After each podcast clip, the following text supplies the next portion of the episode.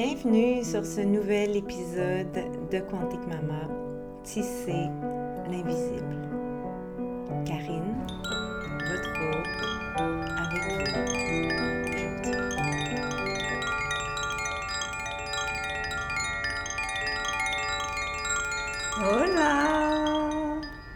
Bienvenue dans ce nouvel épisode. J'espère que vous allez bien. C'est le petit matin ici dans la jungle. Le ciel est bleu, il fait super beau.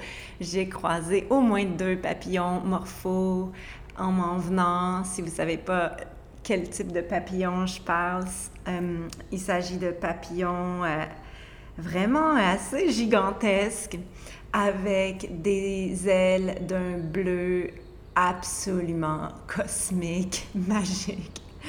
Euh, ouais. Alors, je m'apprête à, à, faire toute une journée de Zoom avec les étudiants de l'école quantique aujourd'hui.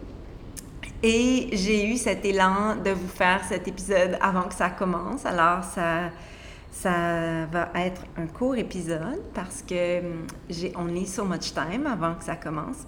Et donc, j'ai décidé de vous parler euh, d'un sujet qui est vraiment le sujet auquel je dédie une très, très grande partie de ma vie, de ma mission, de mon dharma sur cette terre. J'ai nommé, l'importance de préparer la naissance. Euh, c'est sûr que, tu sais, après ma barre, euh, en tout cas, moi, j'étais comme ça. Quand on, devient enceinte, puis qu'on s'en va enfanter l'humanité pour la première fois, naïvement, on peut se dire pourquoi je préparerais la naissance? Les femmes font ça depuis que le monde est monde. C'est l'histoire de l'humanité. No big deal. Je suis née avec un corps qui a un utérus, un vagin, j'ai cette capacité de concevoir, créer et donc donner la vie. Pourquoi je me préparais? Moi, j'étais comme ça à 20 ans. J'étais comme ça à un tel point où, bien que j'avais dans mes mains des livres absolument extraordinaires que j'allais lire des années plus tard, bon, pas tant que ça des années plus tard, mais bref, que j'allais lire un jour et référer et recommander à, au couple avec qui je travaille. J'avais ces livres-là dans mes mains à 20 ans quand j'étais enceinte. Et j'étais tellement convaincue que j'avais pas besoin de préparer la naissance que je les ai pas lus. J'ai simplement regardé les images, les photos, tout au long de ma grossesse en me disant, mais voilà, pourquoi, pourquoi j'irais à des cours de préparation, pourquoi je préparerais, tu sais, regarde sur la photo, là, ça a l'air simple, elle fait, elle fait, elle pousse son bébé, puis son bébé naît, alors je vais faire pareil. Et bien sûr, euh, ben, quand je me suis mis à accoucher de mon fils, Evan, du haut de mes 21 ans tout frais, euh, j'ai été euh, propulsée dans le vortex de la naissance et donc j'ai été initiée à cette euh, grande transformation, dilatation, ultimement cette mort quantique de qui j'étais pour devenir la mère de Sévan. Et euh, wow, fuck, j'étais vraiment, euh, j'ai été, j'ai été, j'ai été vraiment surprise. J'ai été, même je dirais, à un moment donné, j'étais comme, mais non, mais pourquoi ça fait aussi mal? sais, ça n'a pas aucun sens. C'est comme, tuez-moi, là, comme, genre, j'accepte de mourir. Et donc, quand j'ai eu mon bébé, que j'ai eu naturellement dans toute ma puissance, ma, ma folie, ma, ma sauvagerie animale dans cette expérience-là où, tu sais, je suis vraiment allée sans aucune préparation. Euh, J'oserais dire que j'ai eu la chance, je pense que c'est vraiment de la chance, d'avoir un premier enfantement rapide et d'être jeune et d'être naïve et euh, d'arriver presque à la fin à l'hôpital. Parce que entre vous et moi, si j'étais arrivée plus tôt, puis que, que ça avait été plus long, c'est sûr, sûr, sûr que je me serais fait manger par le loup du paradigme médical, puis que, tu sais, j'aurais certainement pris l'épidurale, accepté les interventions, whatever, qu'on m'aurait fait, parce que j'étais pas informée. Et donc, euh, bon, j'ai eu de la chance, ça s'est bien passé, c'était extraordinaire. Merci la vie, merci Sévan. Euh, et après ça, c'est là que j'ai décidé de, de devenir sage-femme. Au début, je suis devenue doula. Donc, je me suis mis à lire tous ces livres que j'avais sous la main à 20 ans. Et, euh, et, et, comme ça a commencé ma mission pour les naissances, il y a 21 ans maintenant. Euh, et donc, au fil du temps, de mes études, de ma pratique, de mes stages, j'ai vraiment réalisé que, wow, tu sais, euh, on est dans un paradigme où les familles s'en remettent énormément aux médecins, aux sages-femmes, aux savants de la naissance.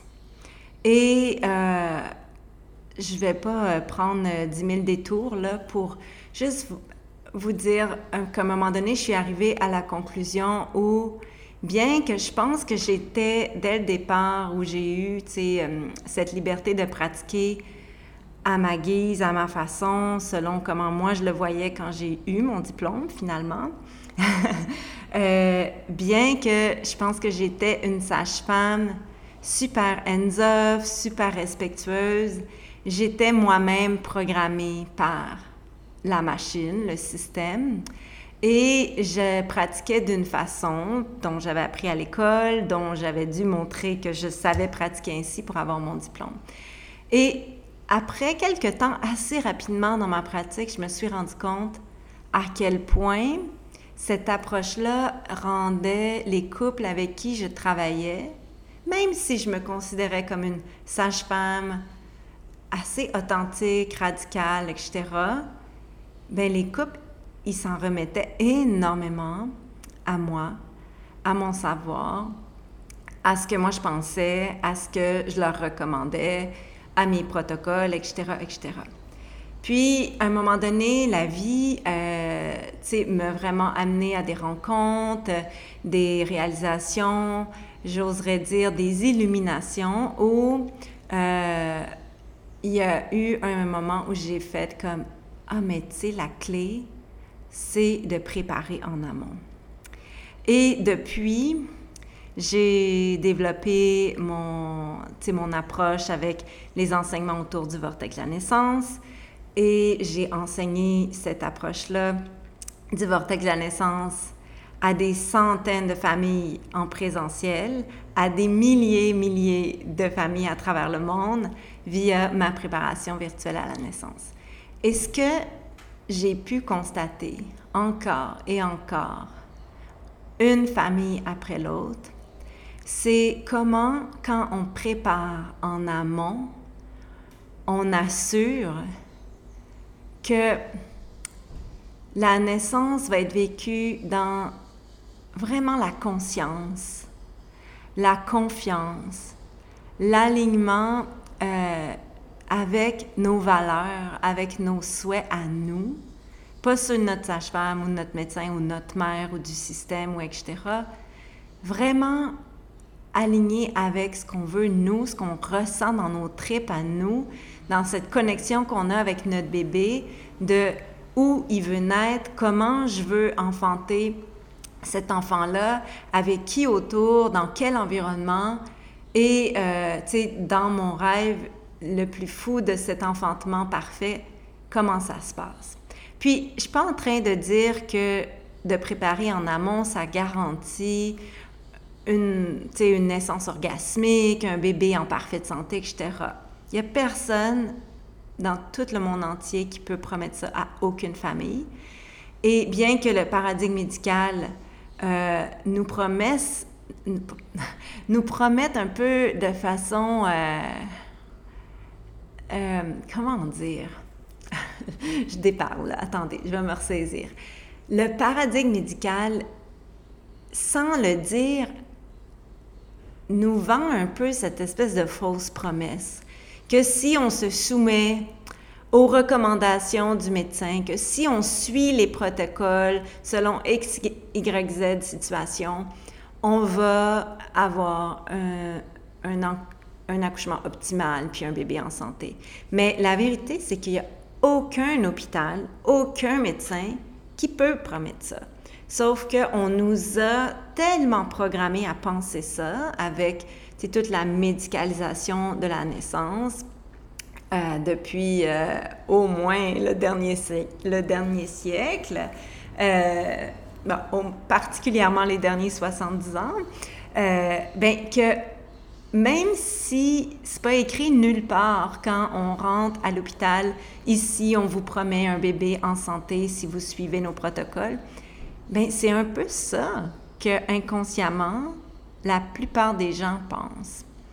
Et, euh, et bon, là, c'est une toute autre discussion. Je vous ferai certainement un podcast à ce sujet-là parce que, parce que there is no such thing. Donner la vie, c'est donner la vie, puis c'est aussi donner la mort. Puis ça peut arriver pendant l'enfantement, ça peut arriver avant l'enfantement, ça peut arriver après, ça peut arriver à deux ans, à dix ans, à, à 19 ans d'une maladie bâtard. Puis ce qu'on espère, c'est que ça arrive ben, à 90 ans, 100 ans après une vie heureuse, right? Mais il n'y en a pas de garantie. Puis, bref, euh, ouais, là, je déparle vraiment, là, tu sais.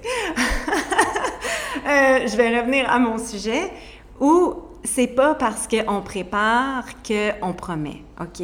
On promet rien. Il n'y a pas de promesse. Et ça, c'est important que ce soit super clair. Cela dit, quand on prépare la naissance, ben on, on sait ce qu'on veut, on acquiert des connaissances et le savoir, c'est le pouvoir. Si une femme enceinte entend jamais de toute sa grossesse par sa médecin, euh, son sage-femme, voyons, bon, voilà, sa médecin et son sage-femme, ça se peut dans les deux cas, euh, ou sa doula, ou même dans sa communauté, s'il y a personne jamais pendant sa grossesse qui dit Hey, de tout ce qu'il faut en toi, là, pour accoucher ce bébé-là, puis le placenta qui vient avec, là, c'est, c'est toi qui vas le faire, là, tu sais, c'est toi qui, qui, qui, est la maison de ce bébé-là, qui le nourrit 24 heures sur 24, 7 jours sur 7 tout au long de ta grossesse, comme ton corps, il est fait pour qu'au bout de ta grossesse, il va sortir ce bébé-là. Puis tu as tout ce qu'il faut en toi, puis ta job, mais ben, c'est de te préparer pour plonger dans ce grand voyage-là de la mise au monde, puis accepter de t'ouvrir, accepter de te laisser dilater dans ton col, dans ton bassin, mais aussi et surtout, d'abord et avant tout, dans ton cœur, dans ta psyché, parce que ton cœur, il est connecté à ton col. Donc, si tu laisses ton cœur être vulnérable, puis que tu le laisses se faire dilater par ta grossesse, par ton troisième trimestre, par toutes les émotions, les transformations que tu traverses et ultimement par ces contractions qui vont dans un crescendo t'amener dans un tel vortex, une telle intensité que tu vas comme être fragmenté. Et, et là, si tu acceptes, si tu dis oui à ça, mais ça va le faire. Ton bébé, il va naître. Que tu sois chez toi, toute seule, avec ton ou ta partenaire, ou que tu ailles accoucher dans une maternité niveau 3 avec toute une équipe de gynéco. C'est inscrit dans tes cellules. Mais s'il n'y a personne, jamais, qui dit ça à une personne enceinte, mais toutes les chances sont que bien, cette personne-là soit de un super programmée, comme on l'est toutes dans notre société moderne, puis qu'elle va juste pas poser de questions, puis se soumettre à ce qu'on lui dit, parce que c'est comme si elle se souvient pas. C'est comme si son blueprint en dedans d'elle, sa mémoire cellulaire de sa capacité à enfanter l'humanité, parce que ça fait des milliers des milliers d'années qu'on fait ça, c'est comme si son blueprint, il restait endormi. Et là, tant que ça, ça reste endormi, ben les personnes enceintes peuvent se faire bullshiter de toutes les peurs, de tous les protocoles, de tous les tests, de toutes les choses qui, qui vont être faites sur leur corps, à leur bébé, sans vraiment comprendre pourquoi c'est fait ces choses-là. Est-ce que ça me concerne? Est-ce que je veux ça? Est-ce que, est que ça convient à ce que je ressens en dedans de moi? Donc, voyez-vous, c'est... Wow! Il y a tellement de choses que je voudrais vous dire en même temps c'est vraiment, je pense, une urgence de mettre l'emphase en amont sur la préparation. Puis, tu sais, après ça, là, on parle de la naissance, mais il y a la préparation du postnatal, évidemment. Euh, puis, tu sais, certainement que je referai des épisodes sur le postnatal. Mais là, si on parle de la naissance, quand on prépare en amont, on optimise nos chances d'avoir un enfantement optimal, un enfantement dans notre pleine conscience, puissance, volonté, désir, rêve, vision. Accoucher, c'est le fun. Accoucher, c'est un privilège. Mettre au monde un enfant, c'est extraordinaire. J'ai eu la chance de le faire quatre fois. Euh, je l'aurais fait au moins sept, huit, neuf fois dans ma vie. Je, mais la vie, tu sais, escalée, puis de toute façon, tu sais, après, il faut les élever, ces enfants-là.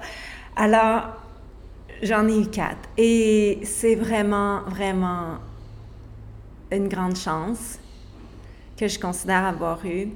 Et vous dire à quel point je me sens privilégiée d'avoir pu vivre quatre enfantements dans ma pleine puissance et liberté, malgré mon ignorance au premier bébé. Euh, pour moi, ça a changé ma vie.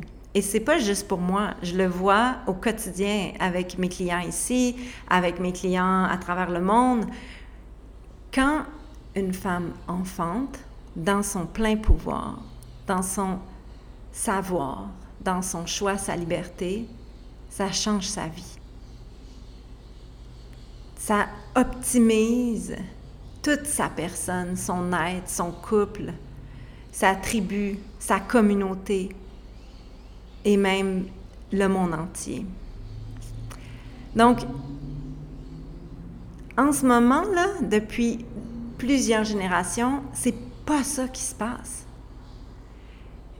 Les personnes qui s'en vont enfanter sont tellement médicalisées, prises en charge, gobé par le loup du système, là, dès, dès, à limite, dès les deux petites lignes sur le test de grossesse, que on n'est pas dans un monde, un air qui optimise la puissance, l'émancipation des personnes enceintes qui deviennent mères. On n'est pas dans un monde comme ça. Ça fait des générations que ça dure.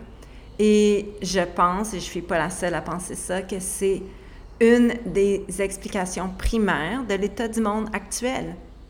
Parce que quand, imaginez un monde où toutes les femmes qui enfantent s'émanciperaient à leur plein potentiel à travers chaque enfantement qu'elles vivent à partir du premier enfant.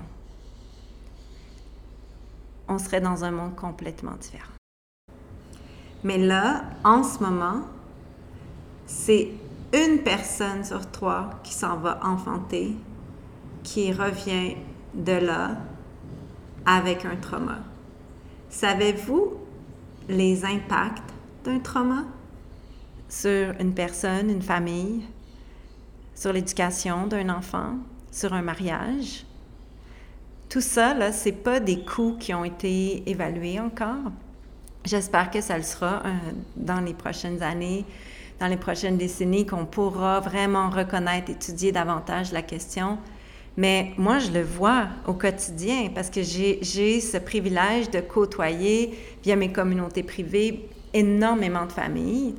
Et je peux pas dire je le vois au quotidien, mais je le vois, disons, régulièrement, à quel point une personne qui vit un enfantement traumatique, dans les, le tissage, dans sa matrescence, les premiers mois qui suivent, ces personnes-là sont vraiment, vraiment plus à risque de dépression, de troubles d'attachement avec leur enfant, euh, d'allaitement difficile, de, de, matrescence qui, qui, apparaît comme quasiment impossible, la matrescence étant euh, cet apprivoisement de la maternité, euh, et même l'impact sur le couple.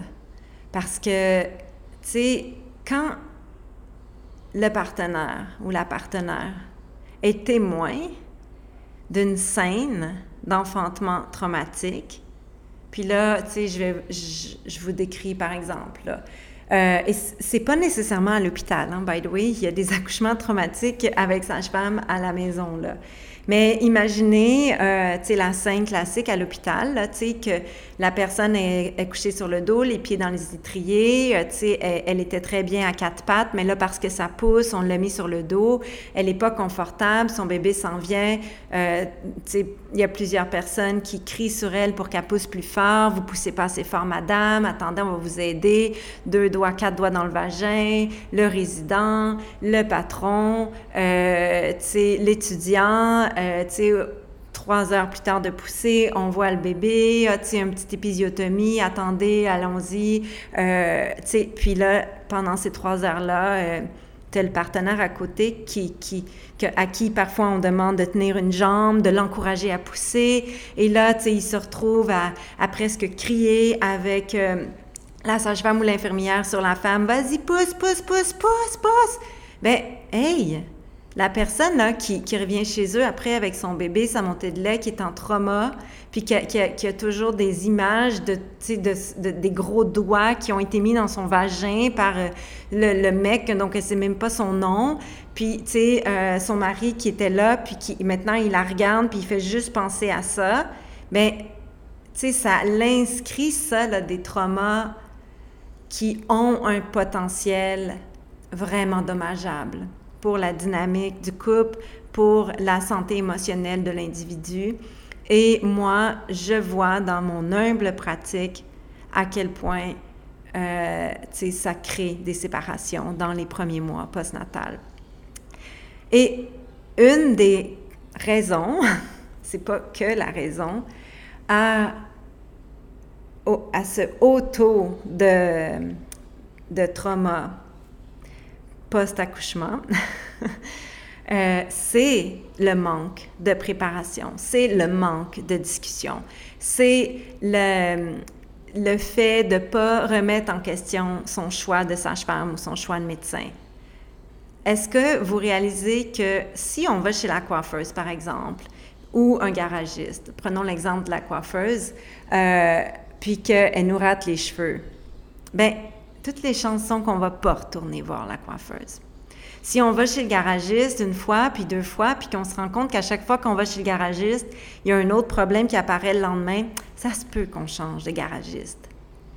Bien, comment ça se fait que quand on va chez la sage-femme ou chez le médecin, puis que on a cette petite voix à l'intérieur de nous, ce, petit mal-être dans notre ventre à chaque fois qu'on retourne dans notre voiture ou dans le train après le rendez-vous, puis on se sent pas bien, on se sent stressé, on était bien, notre grossesse allait bien ce matin-là, puis là, à la sortie de la sage-femme ou du médecin, on est tout angoissé.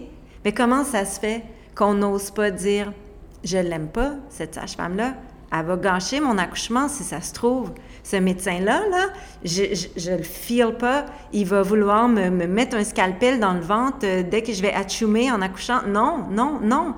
Pourquoi on n'ose pas changer de professionnel et tout si on le sent pas? Ben, c'est parce que on manque d'informations en amont. On manque d'avoir quelqu'un qui nous a dit, ben, si tu le sens pas, demande à changer.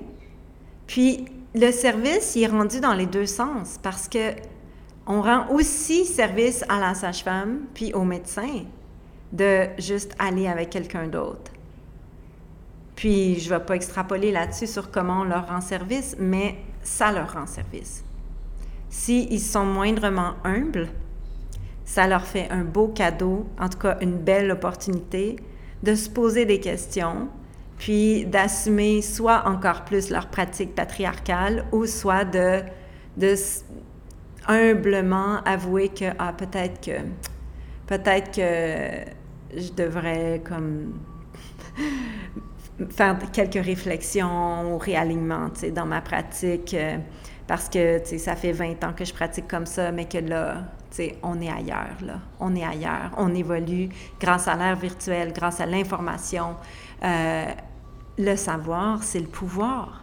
Alors, va, le jour où les personnes enceintes, les familles vont complètement réclamer le savoir et leur pouvoir, ben le réel changement dans le système va, va s'opérer parce qu'ils n'auront pas le choix de suivre. Et tout ça, ça passe par la préparation. La préparation de savoir c'est quoi mes options? Quand mes, clients viennent ici dans mon bureau, je prends souvent l'exemple du menu. Puis je leur dis, tu sais, moi, je suis là juste pour vous aider à vous préparer. Je suis là pour vous montrer le menu, vous expliquer de quoi il s'agit pour chaque chose. Mais à la fin, là, c'est vous qui décidez ce que vous mangez dans le menu. Puis moi, ben, je suis juste là pour vraiment vous faire comprendre c'est quoi les ingrédients de chaque choix. Puis le but, c'est que, tu sais, le menu soit le plus élaboré, le plus sophistiqué possible pour que vous ayez vraiment l'impression d'avoir le plein pouvoir de l'expérience que vous allez vivre. Et euh, je, rencontrais des, un nouveau couple avec qui je travaillais avant hier, puis, tu sais, on n'arrêtait pas de prendre l'exemple du restaurant, puis je disais, je leur disais, donc, tu sais, le but, au départ, quand tu choisis ton professionnel, ben, tu sais, c'est un peu comme de choisir le meilleur restaurant, tu sais. Tu veux pas choisir, tu sais, un restaurant fast-food si ce que tu veux, au plus profond de tes tripes, c'est de vivre une expérience émancipante qui va te propulser vers une maternité proximale, une, parentalité proximale, puis cette envie d'avoir encore des enfants. Donc, tu veux choisir le meilleur restaurant qui soit, right? Si on reste sur cet exemple en lien avec la bouffe, euh, tu veux pas aller au McDo, tu veux aller au restaurant dont tout le monde parle dans la, dans la région, puis qu'ils te disent, ben si tu veux vraiment avoir cet enfantement dans toute ta puissance, dans toute ton émancipation, ben tu vas là, c'est là que tu vas. Euh, bon, qu'est-ce que je pourrais dire d'autre? Il me reste quelques instants à, pouvoir vous parler de ça. Ah. Bref, si vous êtes enceinte en ce moment, si vous avez autour de vous des personnes enceintes, mais je vous souhaite vraiment d'être assez illuminé dans votre chemin de vie, dans votre conscience de tous ces potentiels que vous avez devant vous, que cette naissance-là soit, soit vraiment une opportunité de vous émanciper, d'évoluer, de devenir la version améliorée de vous-même, euh, ou d'être conscient aussi que ben il y a ce risque de vous faire bouffer par le loup du paradigme médical où on vous donnera pas toutes les informations, où on vous dira pas que vous êtes la spécialiste de votre bébé, que la vérité, c'est que vous pourriez accoucher toute seule, en plein milieu de l'Amazonie ou du désert, whatever, puis que les chances sont que tout irait bien. Euh, et bien sûr, ben là, c'est pas nécessairement ça que vous allez faire, mais l'idée, c'est que si vous décidez d'aller enfanter en maison de naissance ou d'enfanter chez vous avec une sage-femme ou d'aller enfanter en, maternité niveau 1, 2, 3, whatever, bien que vous le fassiez en ayant la pleine conscience de vos choix, de comment ça peut se passer, des interventions qui peuvent vous être, vous être proposées et que vous alliez là vraiment en pleine conscience. Euh, moi, je dis, tu sais, je ne pense pas que je l'ai dit, euh, mais je l'ai peut-être déjà dit dans un autre épisode. Il y a quelque chose que je dis toujours, toujours à mes clients, c'est, oui, peut-être que, vous me voyez comme, quelqu'un qui a de l'expérience comme sage-femme, capable de, de faire, euh, des gestes s'il y a quoi que ce soit. Euh, mais la vérité, c'est que l'idée, c'est de préparer tellement bien cet événement-là qui vous appartient que il n'y aura pas besoin d'aucune intervention. Et que vous, vous que à la, à l'arrivée proche de ce portail d'enfantement, vous vous sentiez tellement prêt que vous êtes presque... Vous savez que si vous êtes tout seul, que vous allez le faire.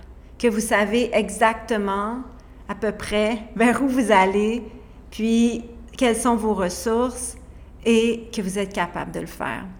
Mais que si vous avez cette envie de m'appeler ou d'appeler votre sage-femme ou d'appeler comme peu importe le professionnel que vous avez envie qu'il soit là, ben vous allez le faire pas parce que vous pensez que grâce à elle ou à moi ou à lui, votre enfantement va être plus sécuritaire, mais vous allez le faire parce que vous avez envie de sa présence, de sa densité dans l'espace, de son énergie pour porter votre rite de passage et pas pour venir y faire des interventions qui sont pas nécessaires. Donc, il y a vraiment une différence dans cette approche-là.